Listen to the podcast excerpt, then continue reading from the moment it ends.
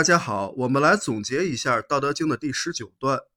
这段话的内容是：“困而盈之，不若其已；追而群之，不可长保也。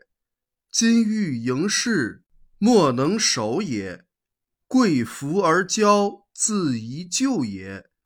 功遂身退，天之道也。”这段话的意思是说。通过围困来充满它，不如停止；通过捶打来聚集它，不能保持长久。金玉满室，不能守护；因高贵有福而骄傲，会给自己带来灾祸。功成身退，天之道。老子看到了人世间的种种纷争和乱象，于是他想告诫世人。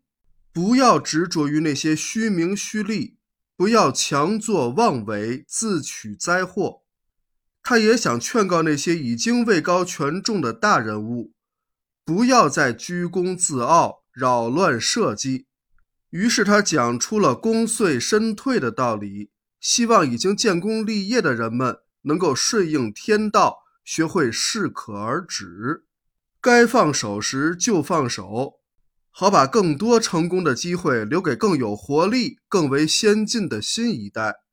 我们可以看到，历史上曾经有多少居功至伟的英雄人物，最后问题都是出在了功遂身不退之上了。最典型的就是汉朝和明朝的那些开国元勋，还有新中国建国后某些本可功德圆满但欲退未退的大人物，也给历史留下了遗憾。当然，功遂身退的道理是针对已经建功立业的人来讲的。至于广大还在向着成功目标奔跑的人们，暂时还不需要考虑身退的问题。不过，我们可以先把这个道理铭记于心，为我们即将到来的成功做好准备。因为每个人迟早都是能赢得属于自己的成功的。好，今天我们先讲到这里，感谢大家的收听，我们下一讲再见。